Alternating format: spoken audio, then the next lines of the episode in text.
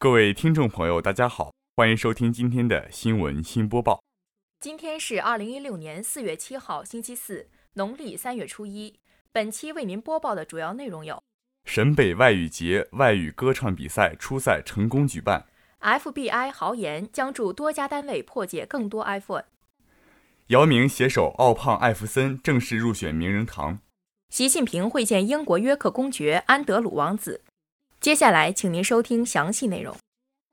大学之声消息：四月五号晚六点，由辽宁大学新世纪英语实践协会联合沈阳师范大学等，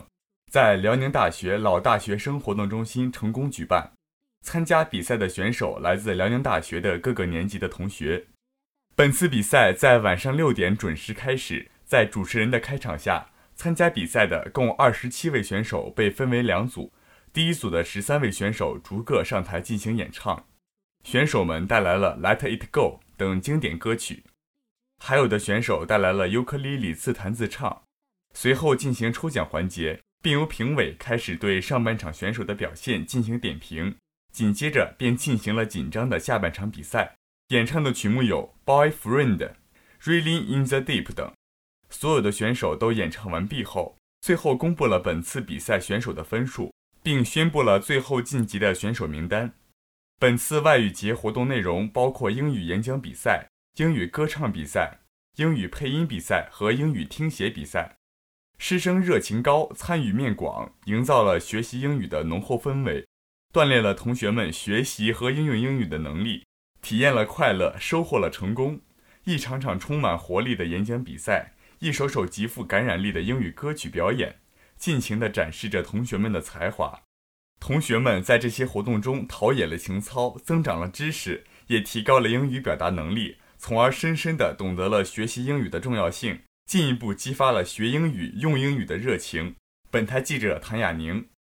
新华网消息：美国联邦调查局近日向多家兄弟单位发函，称愿意帮助破解犯罪嫌疑人的 iPhone 手机密码，在遵守相关法律和政策的前提下。FBI 将毫无疑问考虑向我们的伙伴提供任何有可能帮助的方式手段。这家刑事犯罪调查机构说，无论是联邦一级执法机构还是地方部门，每天都会面临因技术层面问题而无法获取犯罪嫌疑人涉案信息的挑战。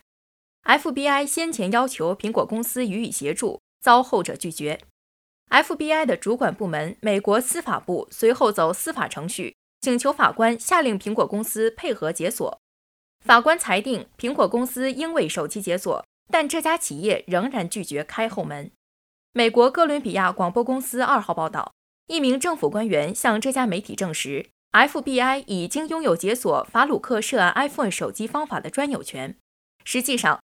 这部手机被破解以来，FBI 收到不少地方执法部门的相关求助。另外，苹果公司一名不愿公开姓名的高级工程师说：“FBI 虽然不肯公开如何抓住软件缺陷破解 iPhone 手机，但这种破绽相当短命，大部分都迟早会浮出水面。随着苹果公司不断升级技术，FBI 先前行之有效的方法能否继续粘 iPhone 仍是未知数。”本台记者唐亚宁。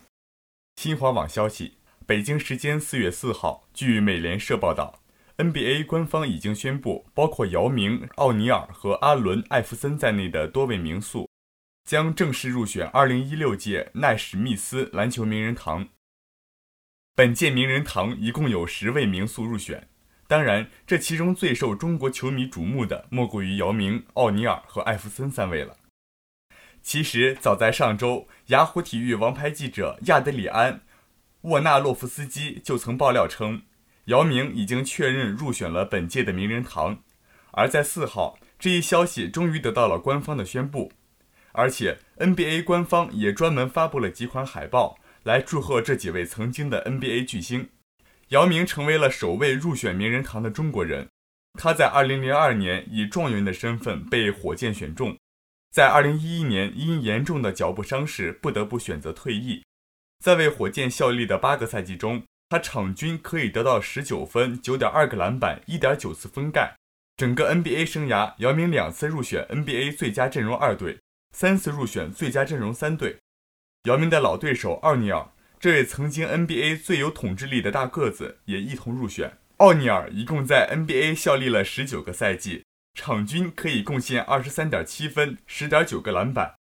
他曾经获得过两千年的常规赛 MVP 和三个总决赛 MVP。